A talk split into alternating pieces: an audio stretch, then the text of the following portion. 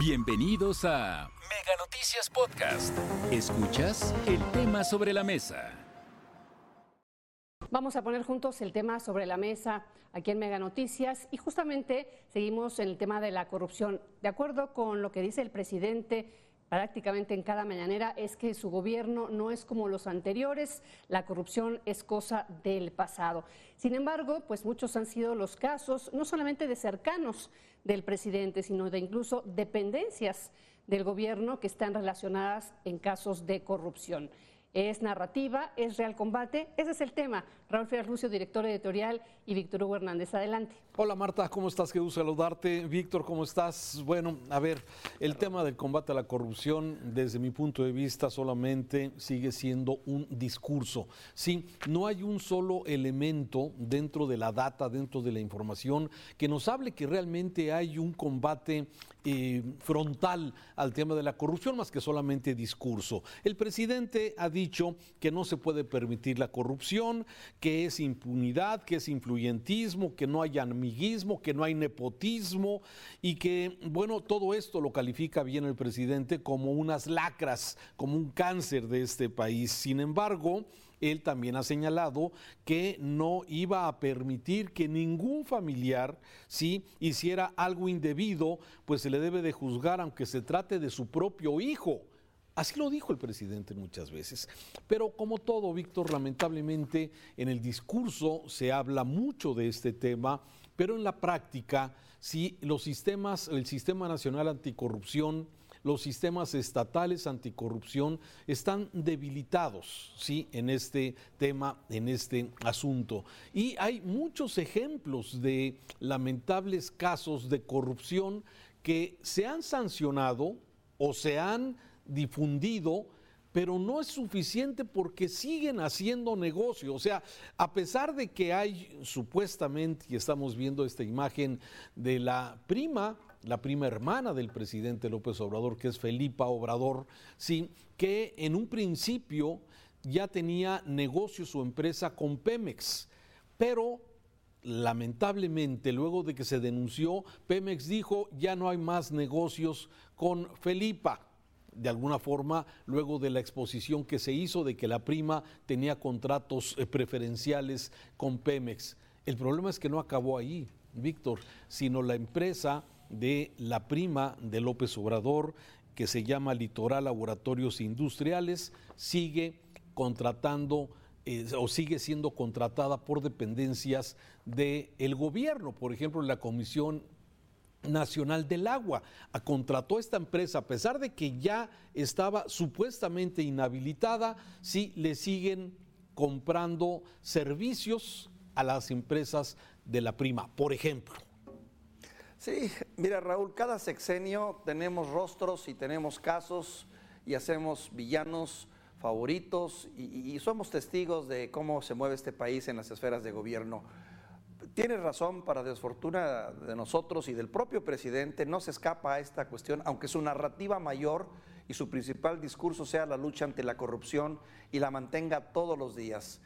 El asunto aquí, y me vino a mente, Raúl, te recuerdo aquella entrevista que le hizo Jorge Ramos a Carlos Salinas en alguna ocasión y que le decía, oiga, ¿cómo es posible que su hermano Raúl Salinas, tú lo recordarás, esté plagado de, pasaportes falsos y de dinero en el extranjero y de todas estas tranzas que ya sabemos que hizo en su momento el hermano de Carlos Salinas de Gortari?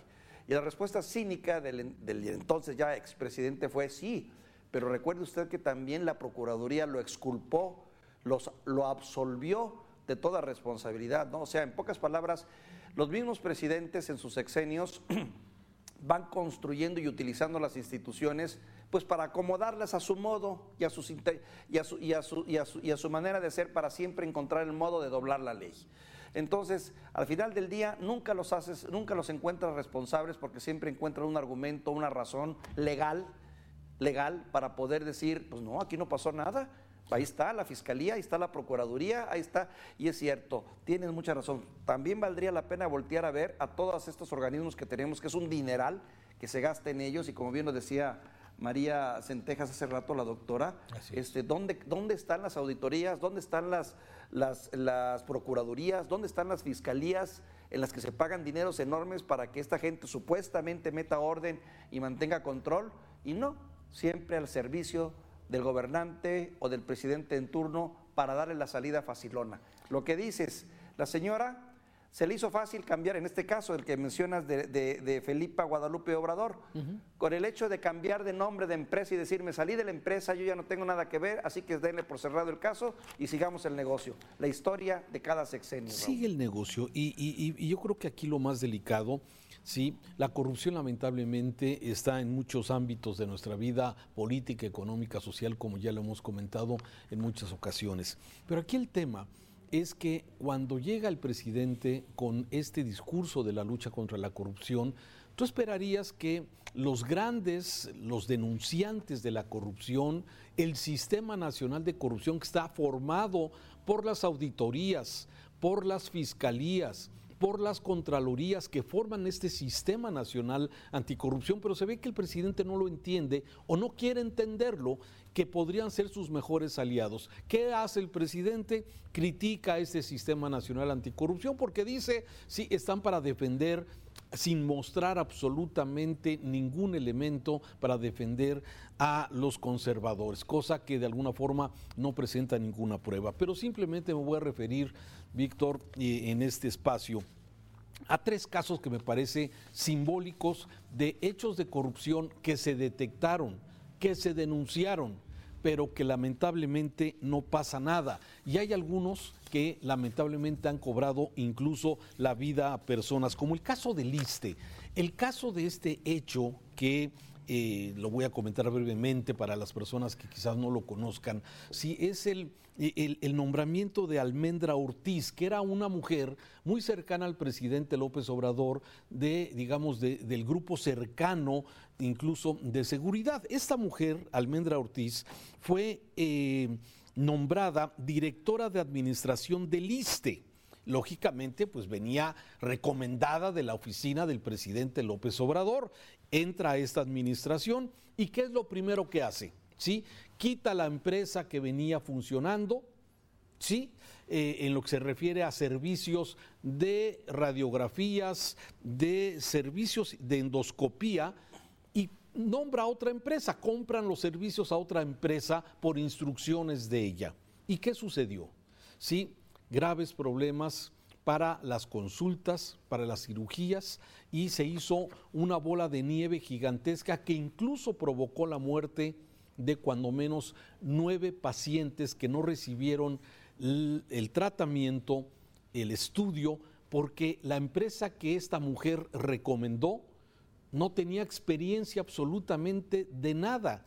La auditoría lo denuncia y esto de alguna forma pues fue simplemente un pasaje de la corrupción rampante de esta administración. El tema de lista me parece sumamente delicado. El segundo que pongo sobre la mesa, y para darte la palabra, el tema Segalmex.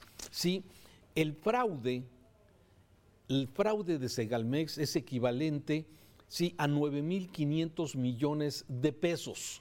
Esto es el equivalente más de lo desviado en la estafa maestra de Rosario Robles del sexenio pasado.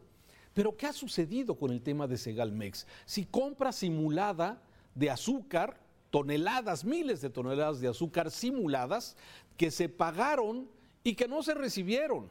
Sí, de ese tamaño. Y además se utilizaron empresas fantasma de pequeñas personas que no sabían que su nombre y su dirección se habían dado a conocer o se habían dado de alta como proveedores ¿sí? del gobierno y ellos ni enterados. Este caso está documentado por la Auditoría Superior de la Federación y simplemente ¿qué ha pasado? Simplemente hay un funcionario que está en proceso, el director Ignacio Valle, fue cambiado de responsabilidad, un hombre muy cercano al presidente López Obrador, ¿sí? Y estos asuntos quedan exactamente en el tema de la impunidad. 9.500 millones de pesos. Y no es lo dicho de los conservadores, ¿eh? Son los datos de la misma auditoría. Sí, sí. Y es que la corrupción tiene muchas facetas, Raúl, y ahí en lo que tú estás comentando veo por lo menos dos. ¿Qué, tan, qué tanto podemos considerar como corrupción? El poner a una persona inadecuada en el puesto eh, inadecuado, o sea, la persona incorrecta en el puesto que se necesita como tal. algunas veces pasará desapercibido y no será más que mediocridad, mal servicio y retraso, pero en otras puede costar vidas. No es la primera vez que la ineptitud, la falta de conocimiento, la falta de experiencia de un funcionario que fue recomendado, que era compadre o que era amigo del poderoso, este, pues termina repercutiendo un poco como el efecto mariposa, ¿no? No lo vemos de una relación directa, pero todo influye para que con sus errores termine incluso construyendo tragedias. El caso del metro podría decirte que para mí es un ejemplo que me viene, me viene, me viene, me viene a la mente. Este, pero también hay otro concepto de la corrupción que eh, de algún modo u otro no hay que dejar pasar por alto. ¿Dónde están todos esos casos en las que bajo la justificación, cuántas obras y cuántos proyectos se cancelaron o procesos de, de, trabajo que ya existían en el gobierno federal se cancelaron o se alteraron porque el argumento fue estaban plagados de corrupción. y la gran pregunta es, ¿dónde están? ¿Dónde están los responsables? ¿Dónde están los dineros que se perdieron? ¿Dónde queda eso? Porque pues sí, se recompuso en teoría la estructura y se comenzaron nuevos proyectos y nuevos caminos, pero ¿y los supuestos eh, eh, corruptos? Los que robaron. En el caso del aeropuerto, por ejemplo, se dijo que lo cancelaban, entre otras cosas, porque era un nido de, ratas y de corruptos que estaban haciendo los grandes negocios. No he visto una sola persona detenida por el asunto del aeropuerto. Y así te puedes ir con otros casos. Así es, con el tema de las estancias infantiles. Las estancias infantiles. El tema de las escuelas de tiempo completo. El abasto de medicinas. El abasto de medicamentos. O sea, a ver, son, eh, eh, este gobierno se ha caracterizado eh, por destruir lo que más o menos podía venir funcionando. para no que funcionara bien, ¿eh? no. Más o menos funcionaba, iba. Así es. Pero pues caray. Ahora sí estábamos peor, estábamos, ¿qué, ¿cómo dicen? Estábamos mejor cuando estábamos peor. Pues sí, lamentablemente, mira, y, yo lamento que en el tema de la corrupción, que hay tanto que hacer, ¿sí? En el pasado y en el presente, con el tema de corrupción, si no se estén tomando las medidas y todo quede simplemente en el discurso. Hoy mismo el presidente, hoy señalaba en la mañanera, sí, que el Sistema Nacional Anticorrupción tenía un costo de mil millones de pesos, sí, y que no servía, sí. Claro, porque todos estos organismos que podrían haber sido de gran utilidad para fortalecer el discurso y la lucha de la, contra la corrupción, que era parte del objetivo de este gobierno cuando llegó el presidente López Obrador, sí, debería haber sido un aliado mexicanos contra la corrupción, debería haber sido un aliado animal político, debería ser un aliado los sistemas nacional anticorrupción, deberían ser los aliados, la auditoría, la auditoría, ¿te acordarás? Sí, el auditor que fue este, eh, expuesto, fue eh, descalificado cuando tuvo que pedir disculpas. Eh, sí, tuvo que pedir disculpas. O sea, de ese tamaño son las situaciones y lamentablemente los hechos de corrupción, por no mencionar a Pío, a Martín y al hijo José Ramón y todo este tema que evidentemente hay un asunto obscuro con ese dinero que reciben los, los, hermanos, ¿sí? el conflicto de interés del hijo donde dos años antes decía que no sabía a qué se iba a dedicar y resulta de repente que es un gran empresario con casa, con casa millonaria en Houston, ¿sí? de dueño de esa casa de Houston, de un eh, proveedor de Pemex. ¿sí? Y, eso, pues simplemente pasa como si nada.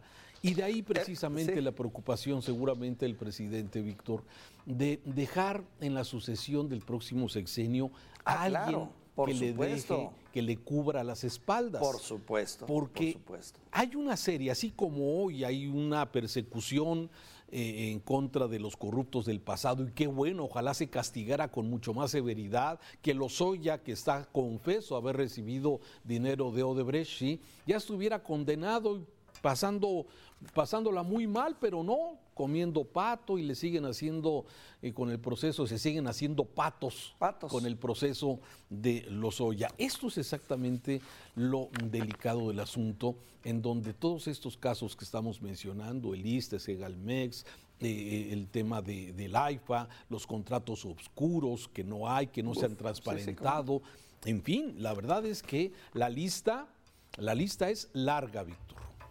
El problema también, Raúl, está que cuando uno señala estos aspectos que son legítimos, genuinos y que están documentados en dato duro, inmediatamente te conviertes en enemigo natural del presidente y en enemigo de su proyecto y formas y pasas a formar parte de los periodistas neoliberales que están vendidos y corrompidos y que lo único que quieren es ponerle trabas a su proyecto. Yo ya Cuando la verdad se están diciendo yo ya me confundo si, si, si son, somos neoliberales o somos conservadores. sí, porque en ese juego de palabras que hay, ya no se sabe exactamente quiénes son los verdaderos enemigos de este país. La verdad es que sí, en el tema de corrupción, concluyo con eso, el tema es que ha quedado solamente en discurso, por lo menos en este inicio de quinto año de este sexenio. En lo que va del sexenio, mi querido Raúl, y todo parece indicar que va a ser una factura también pendiente. Víctor, gracias. Te mando un saludo, Raúl. Adiós. Hasta aquí la información. Recuerda que el tema sobre la mesa ya está disponible en Spotify, Apple Podcast, Google Podcast y Amazon Music. Hasta la próxima.